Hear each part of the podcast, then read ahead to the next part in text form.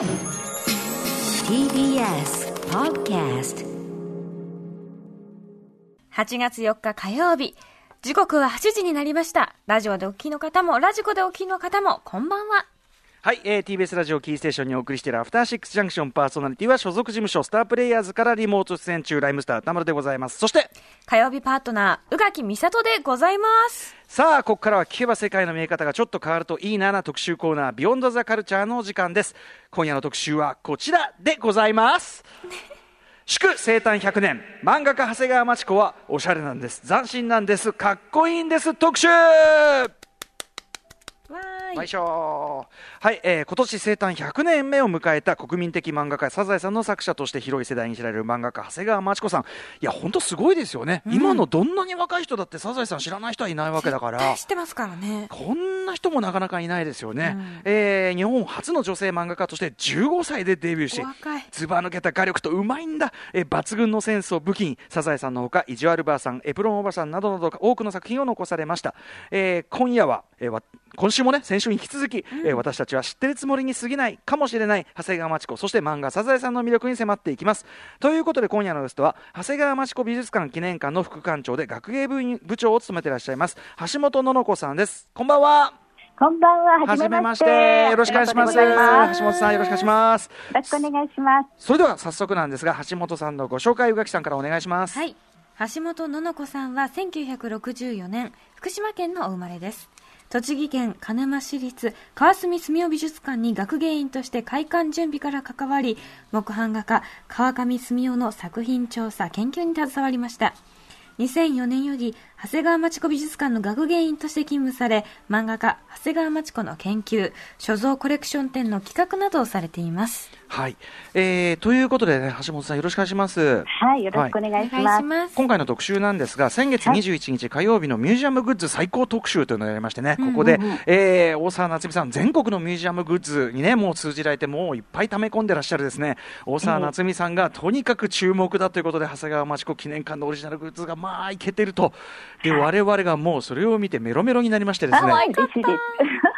メロメロになったあげ。だけではなくですねもう私は焦りましてこれは流行るぞと。そう、混む前に行かねば。そう、絶対混んじゃうから、これはやばいぞということで、はい、はいあのー早速のちょっと特集とさせていただいた次第でございます。はい、ありがとうございます。えー先月ついにオープンとなった長谷川町子記念館、長谷川町子美術館の方がずっとあって、その向かいに文館という形、位置づけでオープンされたわけですよね。えっ、とこの記念館、えっ、と、なぜ今記念館オープンされることになったんでしょうか？えっ、とですね、もともとあの、こちら、長谷川町子美術館は、あの、1985年、昭和60年にオープンしたんですけれどはい。も、もともとあの、長谷川町子が、あの、好きで集めました美術品、工芸品を展示するためにはい。建てられた館でした。これ収集物がね、僕、はい。今回初めて伺ったんですけど、シャガール、ルオー、ピカソとか言って、ね、あのガラス工芸もそうですし、す日ね本画もあるし、はい。すごいコレクションですよね、ええ実は。うんそうなんです。現在、あの、収蔵作品だけで、えー約800点ほどございます。あじゃあ、今展示されてるのは、やっぱ一部の常設で、ということであって、そのやっぱ、そうなんです。まあるんですあの、まちね。こさんが、あの、まあ、1992年にまちこさん亡くなってるんですが、まちこさんが存命中に収集した美術品から、今回はご紹介しているんです。なるほど。いやーすはい。あのー漫画にも書かれているその美術の収集エピソードと合わせて見るとまたはい。楽しいっていうね、そうですね、うん。あのリフレットの中に私と美術館というまちこさんが美術品を収集してどうやって美術館を建てたかというのを漫画仕立てで紹介しているものがあるんですが、はい。今回はそれをもとにそこにあの、まあ、描かれている、うん。まあ、そこの収集の元になった作品も、あのご覧いただけるような手中になっています。ーそ。れが面白かったですよ。ね。それを見てからもう一回見に帰っちゃね。う。そうそうそう。そうあのね一目惚れしてもうね京都の美術館に入るのが決まってるのをねなん。とか噛み込んでとかね。はい。うん、面白いわ、いやだからね、本当に素晴らしい、そのまあ、単純に個人美術館としても素晴らしいコレクションで、ええそこも見応えありましたけども、美術館、はい。これがまた通りを挟んで向かい側にその新たに記念館。そうなんです。これはなぜ建てることになったかというと、うん。あのお客様からの声で、どうしても長谷川町子が建てた美術館には、長谷川町子の作品があるだろうと思っていらっしゃる方がほとんどだったんですよ。うんうんはい、で美術品も好きな方もいらしてはくださるんですが、えー、マチコの作品を見たいというお客様のためにも、うんうん。やはりあの充実した原作の展示室が欲しいというのは、うんうん。美術館の、まあ、前々からの願いでもあったんですね。はい。うんうん。でそれが、あのーまあ、5年前に偶然にも美術館の前の土地が、えー入手あできることになりました。はいはいはい。そこからあの記念館の構想が始まりました。えー、あそういうことだったんですね。はいそうなんですいやでも立地としては最高ですよね。そう本当になんです。挟んでね。本当に当時を、そうなんです。うん反対側ですからね。ねそして今年が、なんとあの、長谷川町子生誕100年の記念すべき年に当たるので、そこに、まずポイントを当てまして、うんそこ、その年に、まあ、記念館作りましょう、うんという運びで、はいえー開館をすることになりました。ねあの、はいコロナウイルスの拡大の影響であのオープンがねあの伸びて7月になりましたけども。そうなんです。うんはい、4月のオープンの予定ではあったんですが、うんまあでも7月11日に無事にオープンすることができました。はい、これ我々もね行ってまいりました。ね、宇垣さんも行かれた。ね、ああ宇垣さんも私もついあの実は先ほどもう行って、ええまあグッズを買い込む買い込む。もうお皿。まあ私、バンダナと T シャツも買いました。そうなんですよ。のどれも素敵なグッズですよね。グッズからしてもうね、かわいい可愛い最高、この豆皿の、俺、全種類揃えたいなと思ってて、最高ですよね。よ。豆皿はとても人気だそうです。うんうん、ねお得です、これだって880円よ、これ、うん安いよ。うん、いわゆるただ同然というやつこれ。あと、コップ、ガラスのコップも可愛かった。そうコップ可愛いねはい、今回、記念館の、まあ、じゃあ内容というのは、改めて橋本さんからどんな感じなんでしょうか？はい。記念館はですね、今1階と2階と2階建ての建物なんですが、1階の方では常設展示室として、えー、マチコの代表作であるサザエさん、エプロンおばさん、意地悪ばあさんの3大作品を、うん。まあ、ご紹介している展示スペースです。はい。でこちらはですね自由にあの、まあ、サザエさんの世界に浸っていただけるようにですね、はい。その当時の、まあ、昭和20年代うん。のサザエさんのお家の、えーお茶の間ですね、うんそこをあの、えーまあ、再現してあるというかね。えー再現して、えー展示している場所と、うんうん。あと板塀がありまして、はい。落書きができるコーナーがあります。とね、そうまさにあやって今日きました。今日あの小学校高学年ぐらいの女の子2人がそこで落書きしたり、けんけんぱしたりね、ええ。もうもう可愛いのなんのって感じで。です。よ、うん。あれはもうとにかくあのサザエさんの4コマの中の世界を、うん。まあ、今のデジタルも駆使しながら、うんうん。もうアナログとデジタルを共存させたような形で、えーまあ、体験できるコーナーです。うんうん。はい。はいそしこではあの、うん。そうですね、そしてまた塗り絵とか、うん。あと絵本のコーナーなどもありまして、ご覧いただけるようになっています。そしてそしての2 2階階のね、の方には、はい、そうですね、あの、マチコの生涯を、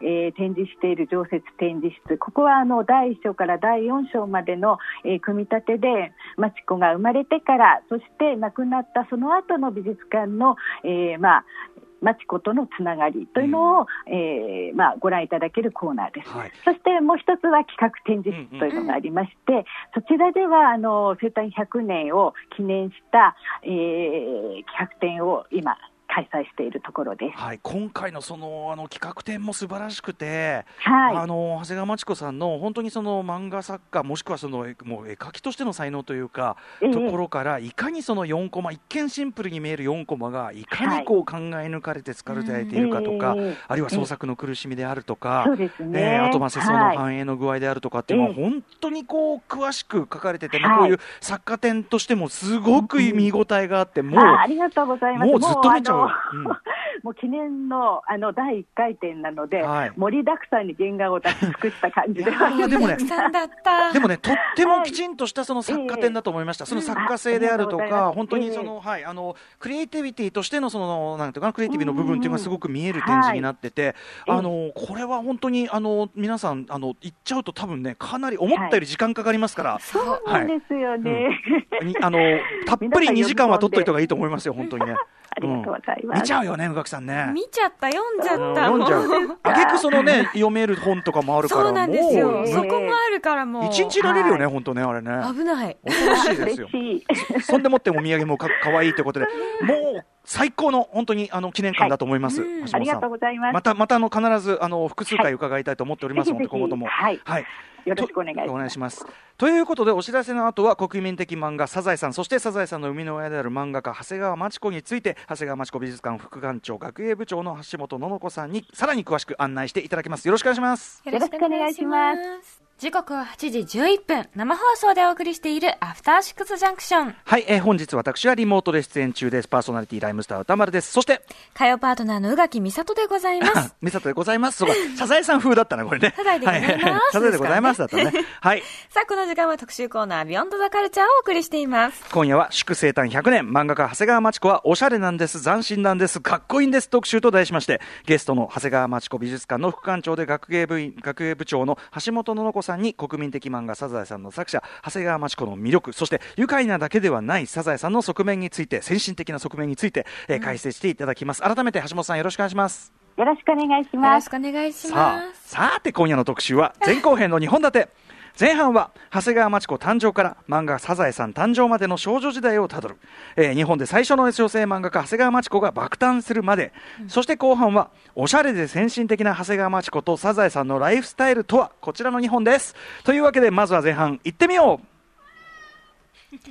日本で最初の女性漫画家、長谷川町子が爆誕するまで。玉がいきなり泣き出すっていうのはね、びっくりしちゃう。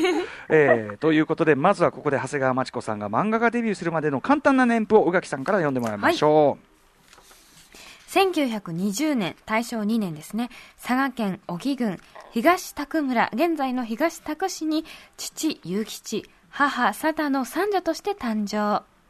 1932年、昭和7年に小学校を卒業し、福岡高等女学校に入学。翌年、炭鉱のエンジニアだった父、雄吉が長い闘病生活の後に他界。町子の母は1年ぐらい泣き暮らした挙句一年発起し一家で上京。1934年、昭和9年、15歳となった町子は山脇高等女学校に転入し、母の勧めで野良黒で有名な田川水宝に入門。1935年、少女クラブに、タヌキの面を発表し、漫画家デビュー。若干15歳で日本初の女性漫画家の誕生と相なりました。う。はい。ということで、ここまでが長谷川町子さん、えー、0歳から15歳までの少女時代なんですが、もう15歳にして、日本初の女性漫画家、かつ15歳ですよ。ね、デビューそんな早かったんですね。なななななって感じですけども。はい。ということで、ぜひ橋本さん、えっ、と、はいこの少女時代の長谷川町子さんについてぜひ教えてください。はい。うん。えー、マチコはですね、もう2歳ぐらいからもう絵を描き始めてまして、うんはい。もう一日に4、5冊はノートをもう潰していくような感じで、うんはい、もうとっても絵が好きな少女でした。はい。で、えー、お家にお客様が来ると、もうあの観察することが大好きなもんですから、うんうんその動作や、そのお話ししている様を、えーずーっと観察してるんです。ねで、帰った後に、それを、もうその仕草をま真似して、はいで、家族の前で披露して、あの、家族の笑いを誘っていたというような少女でした。へえ、じゃあはいもう本当に好きで好きでしょうがないっていうね。そうねあとその観察っていうことですかね、やっぱね。はい、うんそうなんですよく。見観てるんだ察眼がとっても鋭かったんですね。うんうんで、あの、とまあ、いたずら好きもあったので、うんもう特に、あの、金や銀の、あの入れ歯をしてくるお客様はい。がお気に入りで、そういうお客様が来ると、ずーっと見ていて、ええ帰られた後に、もうチョコレートの板チョコの銀紙ってありますよね。はいはい。あれを外して、こううん。歯に、自分の歯にこうはめて、えええー鏡の前で北総むあそれ風な。そんな、そんな。そう、いたずらっ子でもあるっていうか、ちょっと、カツオ、カツオ要素もあるわけね。そうです、そうです。そんな少なるほど。女です。。これあの、はい。そちらの記念館にあるね、その、まちこさんが昔、子供の頃というかね、その、ええプロデビューする前に描かれたいろんなそのスケッチだの、はい。絵だのを見ると、ええ驚きの画力ですよね、まずね。そうなんですよね。まだあの漫画家として再生する前、まあデビューする前のスケッチなどは、本当に好きで描いていただけなんですけれども、えーそのまあ家族と旅行に行った先での話とか、まあお花見のえー風景ですとか、ええ本当にあのつぶさに観察した様子がわかりますよね。はい、しかもその写実的に描いたいわゆる絵画的な表現も全然はい。めちゃめちゃうまいしそうまいしその漫画的にその図案化したというか、そのデザインセンスというんですかね。はい。そういうところも早くからもう明らかな才能があるなっていう感じがしますよね。そうですね。もともとあの、まあ、えー学校では素行が悪くて、えー常にオツをもらっていたんですけれども、あの、やっぱり作文や図画は高評価をもらって、児童展とか、あと新聞などでも数々の賞をもらっていたようですね。うんしかはい。し、それにしてもですね、その、ええこの時代にですね、えーはい。昭和初期にですね、ええ。その10代の女の子が漫画家になりたいって言い出して、で、はい。まあ、当時のその田川水宝さんですよね、ええ。もう野良黒の、ええ。弟子入りするっていうね、これ、まず、はい。普通、こう、親御さんがなかなか許さない道っていう気もするんですよね。そうですね、うん。あのここはあのやはりあの母親の佐田さんはい。が、とてもそういう意味ではバイタリティがあって、うんうん。でそれぞれの、あの子どもたちの才能を伸ばしていこうという気持ちが強かったからなんだと思うんですけれど、えー、マチコが、まあえー漫画家になりたいなというふう、まあ、田川水宝のお弟子になりたいといった、つぶやいたその一言を、うんうん。もう見逃さずに、もう聞き逃さずに、うんじゃあ、まちこちゃん、お姉ちゃんと一緒にうん、田川水宝さんのお宅に、あの弟子入りを4月に来なさいというふうに命じていいくわけなんです。ちゃんと背中をね、ね。だってそれがたその一言を拾ってなかったら分かんないですよね、だってね。そうなんです、うんうん。本当のつぶやきですから、マチコにとっては。で、まあ、背中を押されて、お母さんの、まあ、バックアップを得て、いて、ただ、はいね、田川さんだってびっくりでしょ、そんな少女が来て。ですね、うん。まあ、まずは最初は会ってくれない、ん。うん。あのまあ、長女2人で来て、うん。えー一体何者だというふうに門前払いを組んですが、うんうん。あのそれでもやっぱり九州から、えー、と出てきたんですっていうふうに、まあうんうん。一生懸命こううん。自分の気持ちを切に訴えて、はい。やっと面会が叶って、うんうん。でその時にあの持っていったスケッチブックを見せて、はい。はい。まあ、田川水宝はその、まあうん。まあ、天才肌のその素質に気がつくわけなんですよね。はい。はいでもその日からもう、まあ、翌日からもう作品持っておいでというふうな形で、はい。えー入門を許可されたという。うんその時のね、スケッチブックも記念館にありますけど、うんそうなんです、まあ今、ちょうど驚愕のね、えーうまいのうよ。まさだし、センスだし。あえと、ーこれもうちょっと後だと思いますけど、あの富士山に行った時のスケッあそうチですそうで、す。スケッチとは言いますけど、もう作品ですよね。もう作品ですね、うん。あれはあの墨の濃淡だけで描いている本当漫画うんうん調のものですけれども、そのグラデーションもすごく美しいですし、はい。富士山からこう駆け下りてくる砂走りのあの表現は素晴らしいですよね。ねしかもその、あの後に至るまであの長谷川真知子さんあの原寸大でね要するにあのええ大きく書くと書き書き込み過剰に書き込んじゃうからっていうんで小さく書くね、はい。あのあれですけど当時からめっちゃ小さいですよね元の絵自体が。そうなんですよ、絵がとってもちっちゃいんですけれど、うん。まあ、4コマ自体が、まああのーその、まあ、うん。マチコが書いていった新聞の4コマ自体がとても小さなサイズなんですが、ええでもマチコはその小さなものを書いても、引き伸ばしても全然大丈夫なぐらいに正確に書いてる。そうですよね。だからその基本的な画力もそうですし観察眼もそうですし、あと、はい。わずかな描線で多くを表現するというか、そこのもう真のうまさというかね。すねうまいで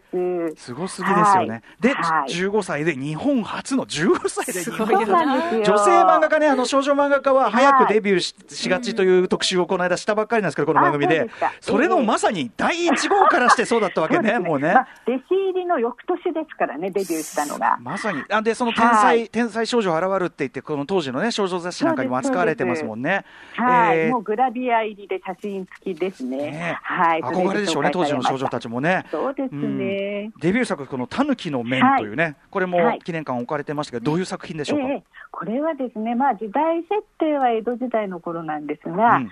えーまあですえーお使いに行った先でタヌキの面をもらった少女が、うん。帰り道で山賊に襲われてしまうんですね。はいそして持っているものをすべて奪われてしまって泣きながら歩いていると、まあ、同じように山賊に襲われた被害者がいて、であの正義感に燃えるその少女は私が取り返してあげるというふうに、うん。えー言って、まあ、がぜん元気になって妙案を思いつくわけなんです。うん。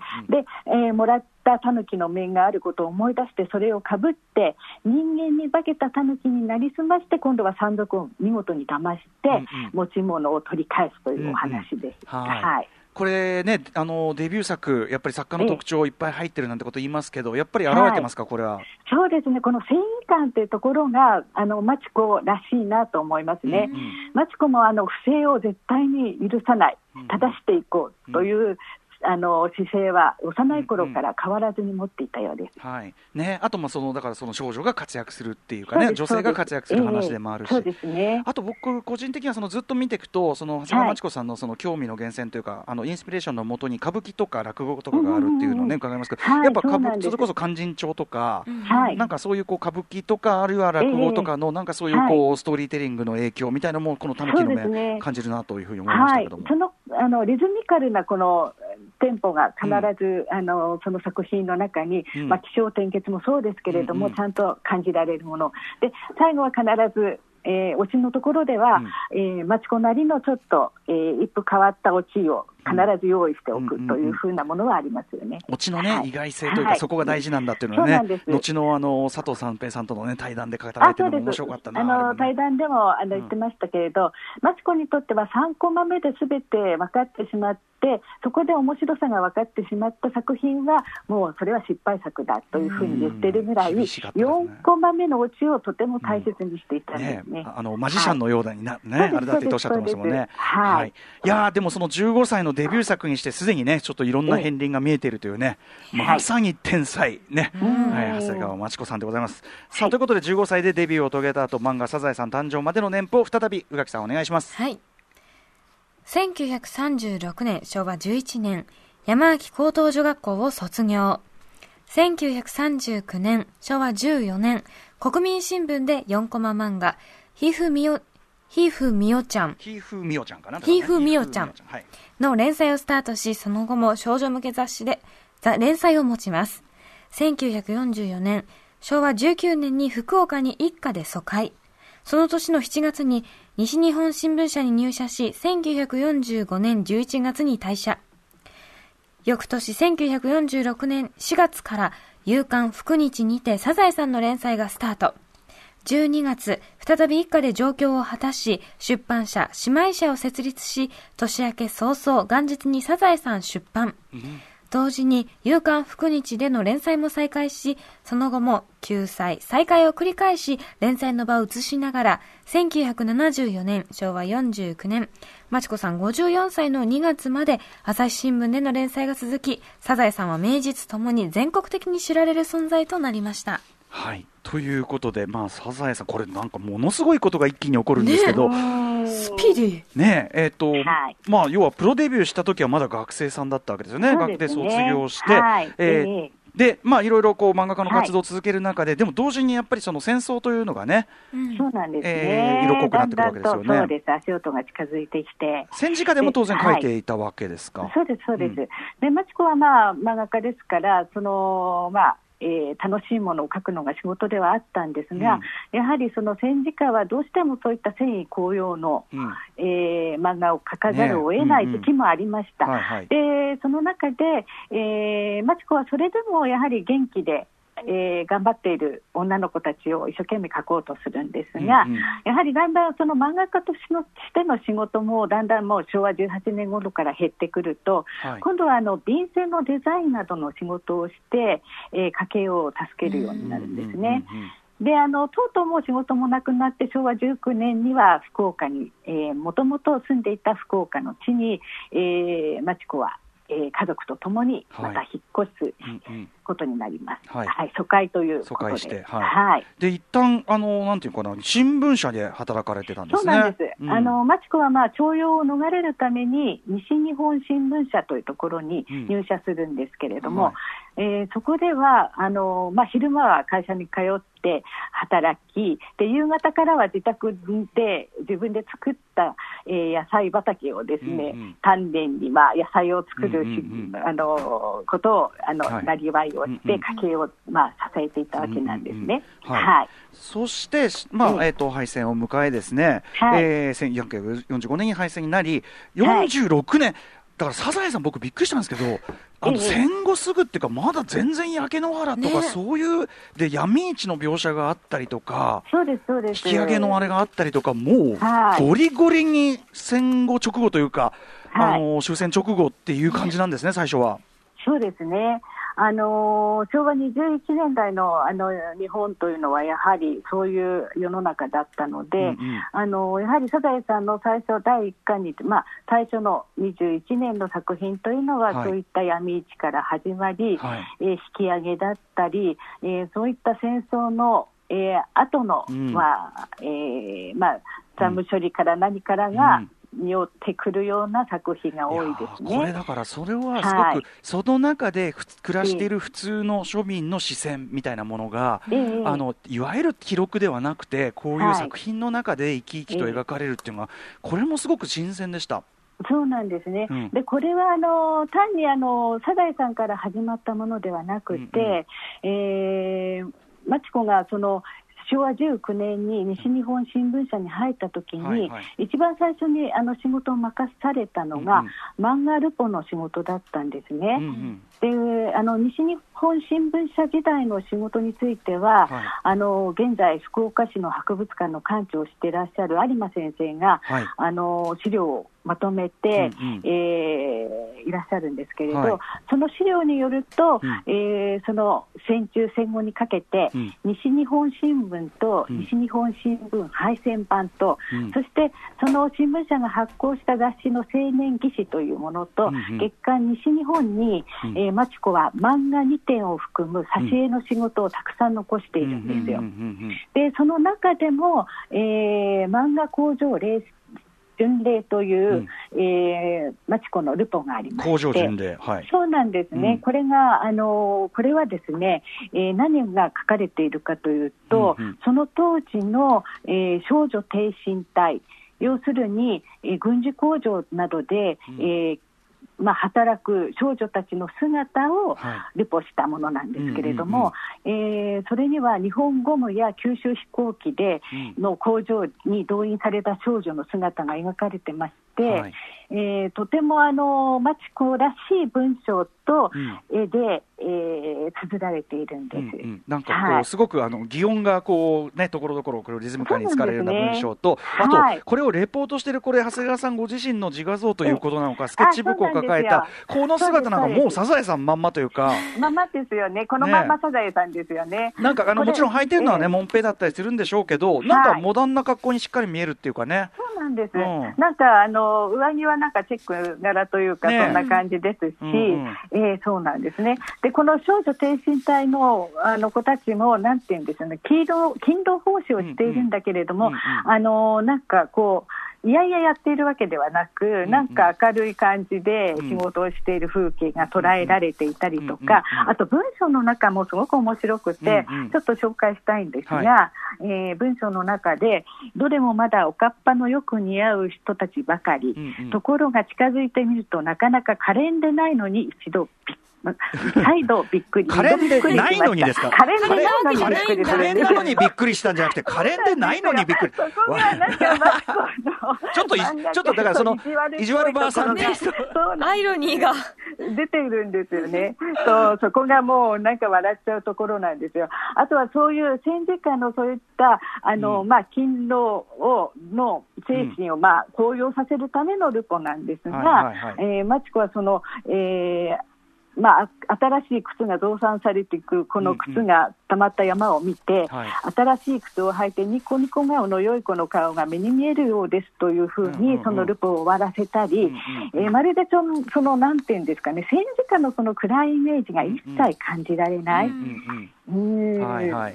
ような、あのものが綴られてますね。あとこの同じ漫画巡礼の中でこう出だしのところ、僕先ほど勧進帳みたいだって言いましたけど、あのはい。要はい受付が非常にこう厳格であると当然ねあの、ええ。軍事化にありますから、はい。なんだけどええ。それが非常におっかないと。でこのこれを突破できるのはあ武蔵坊弁慶といえど、えー、勧進帳何遍読んでもそう。かできないでしょうとか言ってなんかちょっと茶化してるその いかめしさをこうええ。茶化すような視点っていうのもあるし、そう。そうですね。うんだからあと、その工場を案内してくれる少女の、その、なんていうんですか、うん。うんあの、恥ずかしげな奥ゆかしいはい表情とかも、その挿絵にすごくよくあら、うん。うん現れてるんですね。はい、だからこう、はい。そのなんていうかな、その実際に、ええあの暮らしている人々のその時の暮らしぶりっていうのを、まあ、ええ。その漫画とかも使いながら、漫画と文章で、えーはい。伝えていくみたいな、その視点っていうのは、まあ、この時期にもすでに培われていたというか。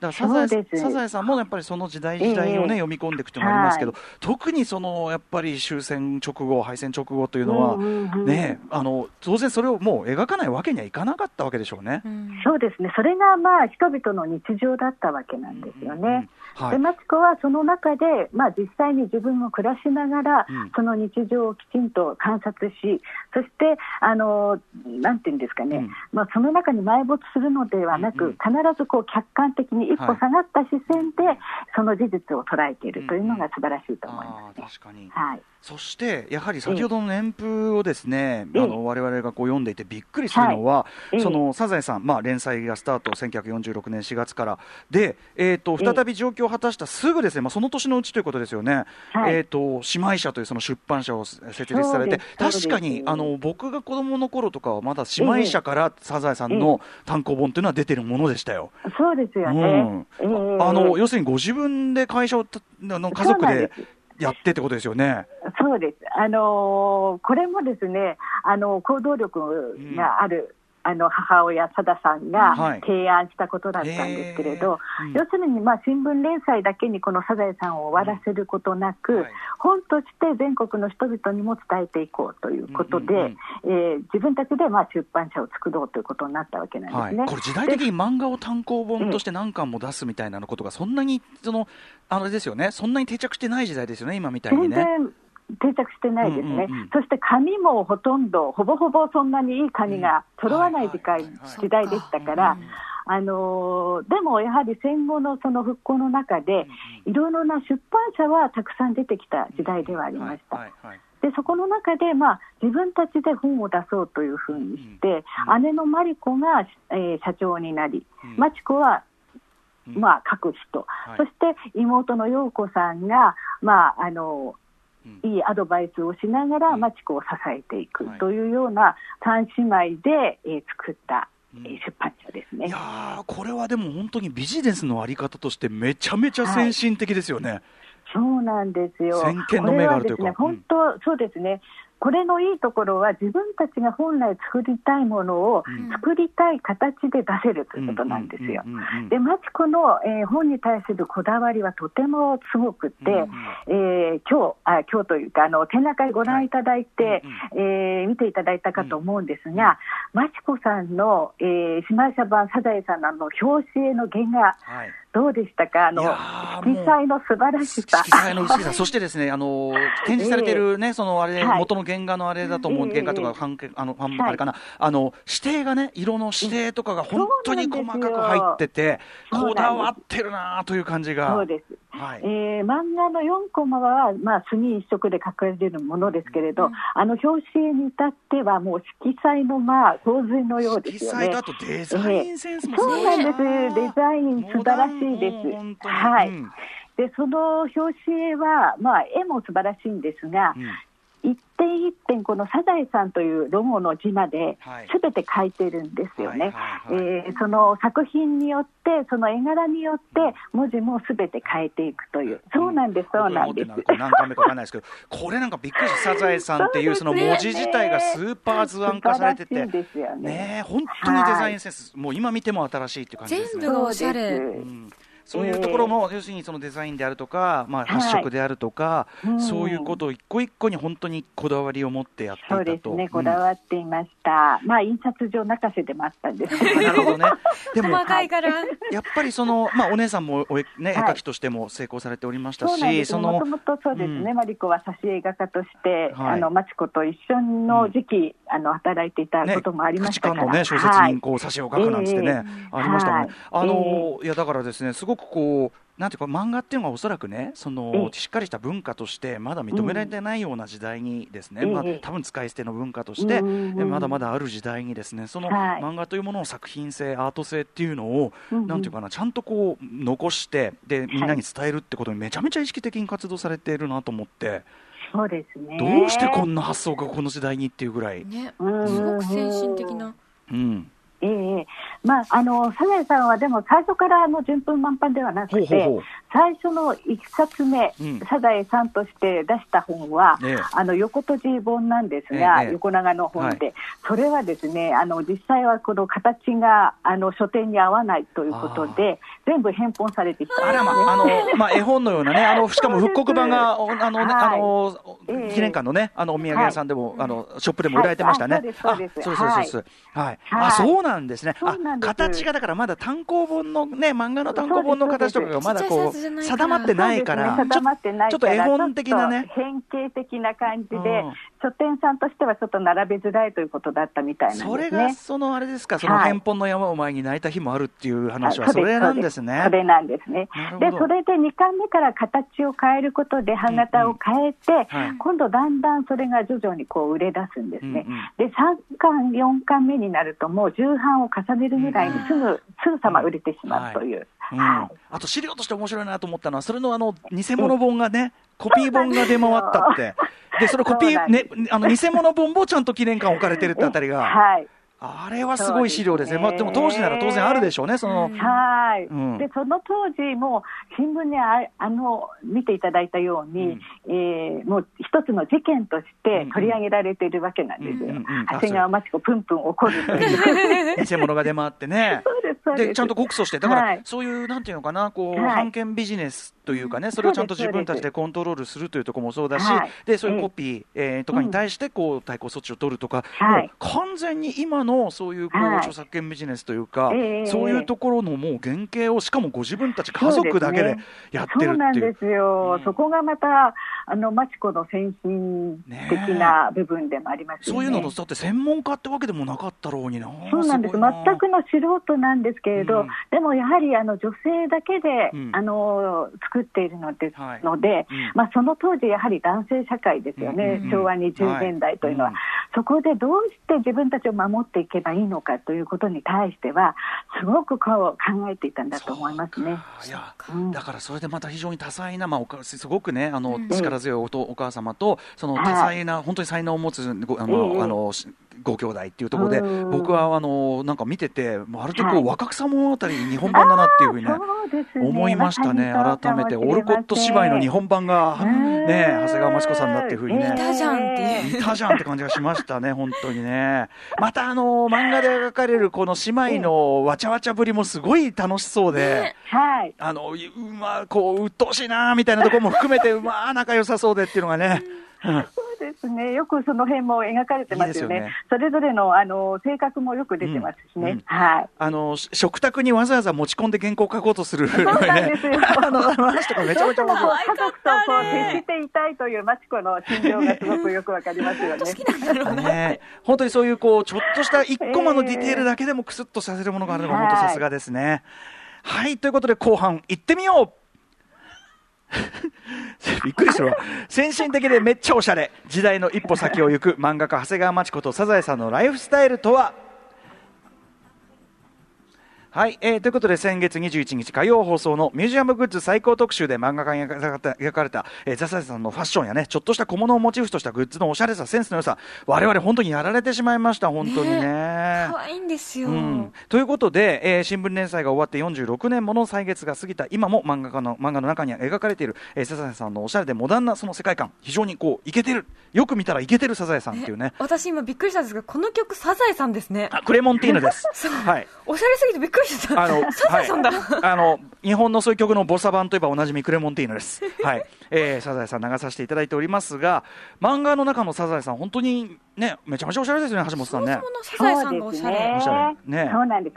あのマチコの、えー実際の写真がここにあるんですけれど、はいまマチコさんも本当にとてもおしゃれな方で、うんえーもう若い自分もあのなんていうんですかね、チェックの、えーうんブラウスにはい。今でいうこういったワイドパンツを履いたりとか、いや、この格好、今全然、今の流行りだよ。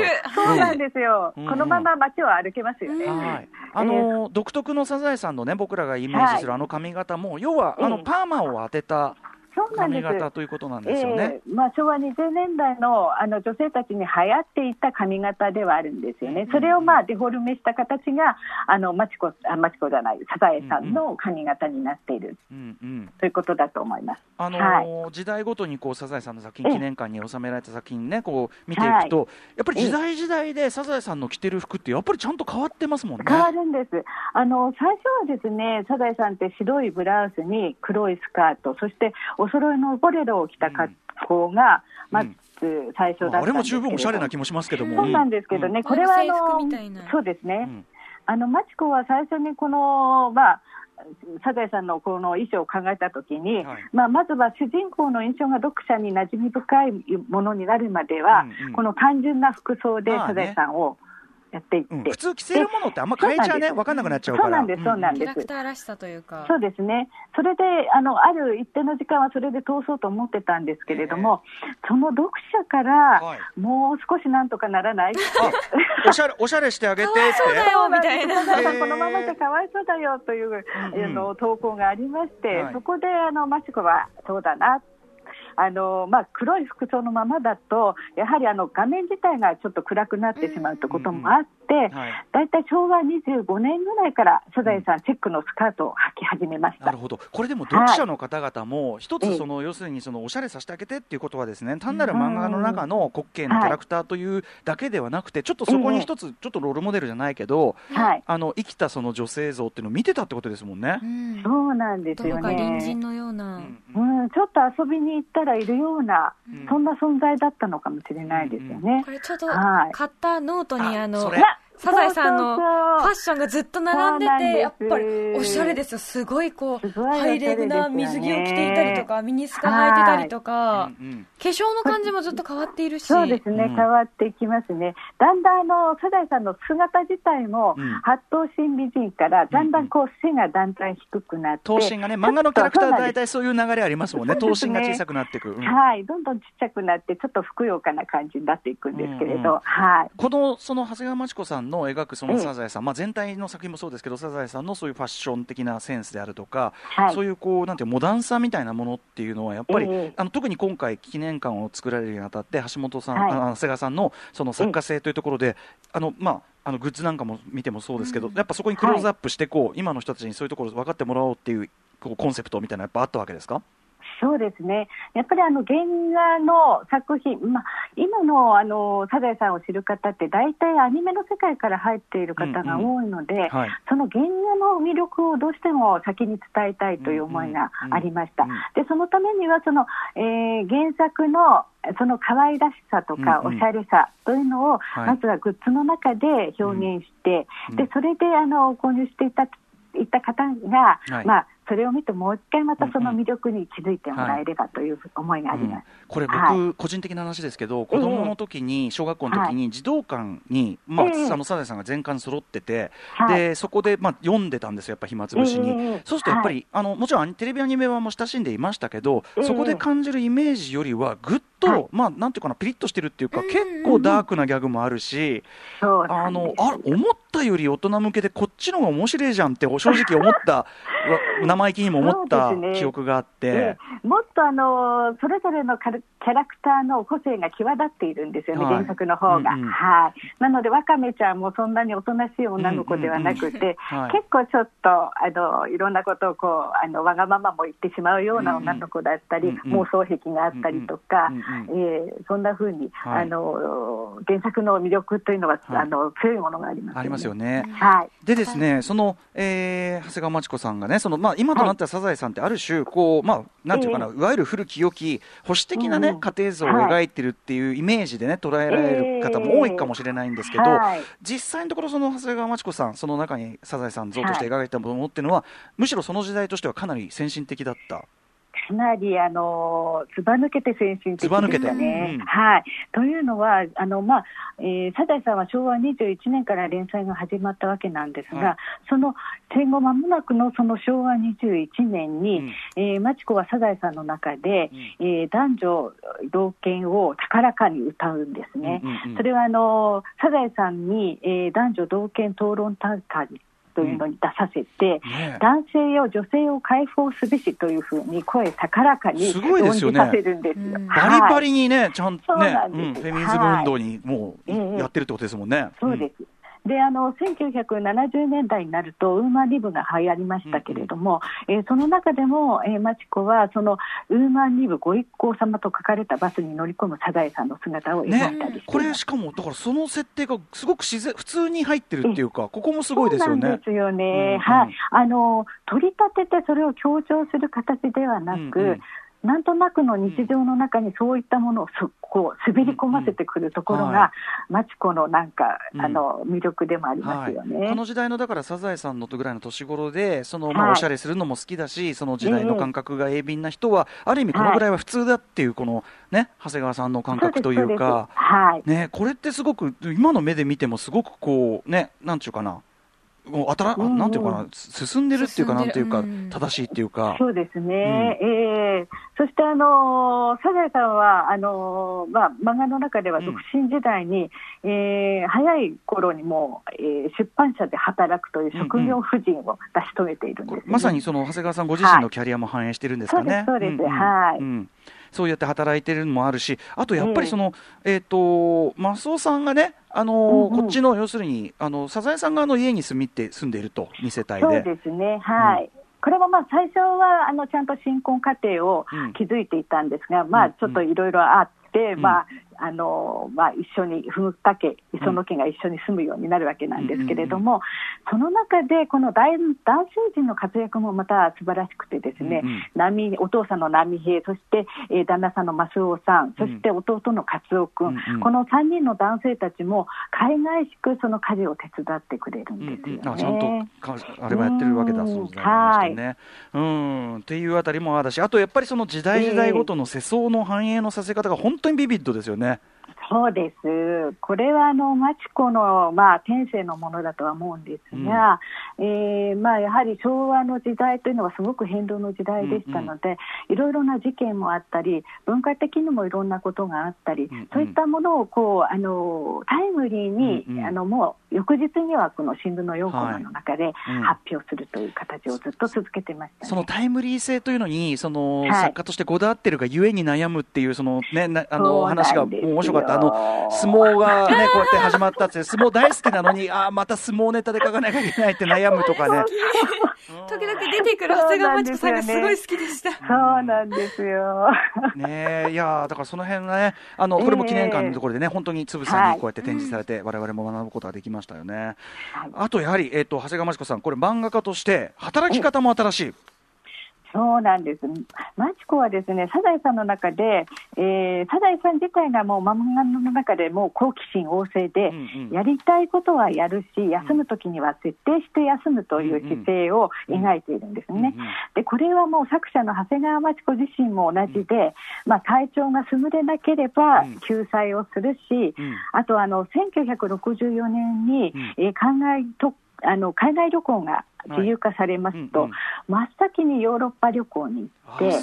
えーえーそうなんですよ、うんうん団体旅行に一緒に行ってですね、うんうんそして、えーそれを後には帰ってきた後には漫画にするという形で残しているんですね。うんうんうんはい。そうか、だからそういう意味でも、あれですもんね、何回かこう救済される、もちろんそのご体調崩された時とかもあるけども、はいええ。あのとか、なんていうか、いろいろこう真面目に思い悩んだ結果、もうちょっと惰性になっちゃってるかもしれないから、やめようっていう、そのでもそこでやめようっていうところにあこう躊躇がないっていうか、そうなんです。辞めるときは本当に躊躇なく、あの全部、ええー、画材道具一式燃やすぐらい。激しいですよね。また俺笑っちゃったのはそこで いや笑っちゃったというかいいなと思うのはご家族とかが、あのそうなんです。あの、やれやれ喜ぶんですよ。そうです。まちこちゃんやめるんだ、やれやれ、みたいなうん感じで、あで周りはもうね反省なんです。であれ？っつって、いや、あのちょっと姉妹車とかどうするの？っつったら、そんなのこせこせしないんなのね、屋台でも引きゃいいのよやってだよ、なんだって暮らしていけるわよとか言って、で、休んでる間にね、いろいろやることに、いいわね、あんた漫画よりよっぽどいいわよとかね。もう褒めそやすん素敵な家族ですよね。あんまり褒められて、あ長谷川町子さん側は、うちの家族バカなんじゃないかなって、あれがおかしい。本当素敵な家族。うんそうなんです。でも、マチコって完全には休まないんですよね。やっぱり何かしら作っている、絶えず。あそうですね、はい創作はしたくなるし、結局それがインプットになっちゃってんでしょうね。そうなんですよ。また書きたくなっちゃうんですよね。そうなんですね。あと僕ね、その時代なのか、そのあのなんかその余裕というか、その会社側も、その出版社側も、あのええ休みますって、あのやめますって、まああやめます、まあまあまあ休みぐらいにしといてくださいよなんつって、はいで、えーちょうど長谷川さんがそろそろ漫画、まあいいかみたいになった頃にいかがですか？ってこうやるそうみたいな。なんです。いいタイミングで言ってくれるんですよ。それで、長い休みに入っていっても、うんうん。今、マチコさんはどうしている？っていう,、あの新聞記事を載せてくれるんですね、そろそろマチコさんあの復帰しそうですみたいなことをちゃんとあの読者に伝えてくれるんですよ。そうね、だからこれも我々学ばなきゃいけない、適度のねね応用さというか。適度の休みがあってこその長く続けそうでする。ね、本当です。私がこの貧,、ね、貧乏症でね、これをやたらと働きたから、これよくないというね、ことが学べますよね。はい、いやーということで、ちょっとね、今日はお時間ちょっと近づいてきてしまいまして、はい、はいあのーでも本当、なんか改めて大ファンになってしまいました、本当に。あありがとうございます。話来てまた行きたくなりました、また私。行きたくなるね、やっぱねうん。はい、えー最後に宇垣さんから今夜のゲスト、橋本信子さんが副館長学芸部長を務めていらっしゃいます、長谷川町子美術館記念館、情報をお願いします。はい。長谷川町子美術館記念館は、東急田園都市線、桜新町駅から歩いて7分ほど。開館時間は午前10時から午後5時30分まで、受付の締め切りは4時30分です。休館日は月曜日、入場料は一般900円、美術館、記念館どちらも利用できまですす。美術館から入って、で、記念館に行くっていうラインですね。あどっちからでも行けると思いますよ。あじゃあ違う？どっちから今はいですね、美術館館か。ら、ですねうん。はい、あそっちルートね。わかる了解ですっておっしゃってました。で予約はいらないんですけど、えー新型コロナウイルス感染症拡大防止のため一度に多くのお客様が集中しないよう入館者制限をする場合があります。はい。美術館、記念館へ訪れ訪れる際は、長谷川町子美術館の公式ホームページやツイッターでご確認ください。そして現在開催中の記念館での企画展、長谷川町子生誕100年記念、長谷川町子の漫画創作秘話は必見です。これ9月27日日曜日までとなっております。見応えあるしさ。面白かった。ね、あと、うん他の下にあるアーカイブとかでね。読み始めたらもうキリがないの。またあの、意地悪ばあさんとかいろんなジャンルごとにね、こうやって分けていただいはいて、意地悪ばあさんのね、悲哀あふれるエピソードあんなにあるの知らなくて、読んでたらちょっと泣けてきちゃって。ねそうですか？うん。いや、そういうのも本当に。あと私、あの、サザエさんを元々のものを書き直して、ちょっと広げてて、はいあの、本にするために何回も何回も書き直してるところとかすよね、すごい。こういうふうに見たことがなかったので、ええ改めてすごいなって思いましたね。そういう本当にあのめちゃめちゃ見応えがある展覧会なので、私からもね、私どもからもぜひお勧めしたいと思いま。すあと橋本さん、お知らせことなどありますか？はい、えー、と今ですね、朝日新聞出版社から姉妹茶版のサザエさんの復刻本が出ています。んえーこちらをですね、ぜひ、えー皆さんにお手に取っていただければと思っています。はい、えー、っていう、この本当ぜひね、原作、あの若い世代でもし読んだことない方いたら、もしぜひ、もうぜひ読んでいただきたいと思います。以上、ここまで祝生誕100年、漫画家、松瀬川真知子はおしゃれなんです、斬新なんです、かっこいいんです特集でした。橋本信子さん、ありがとうございました。どうもありがとうございましたどうもありがとうございました。After Junction.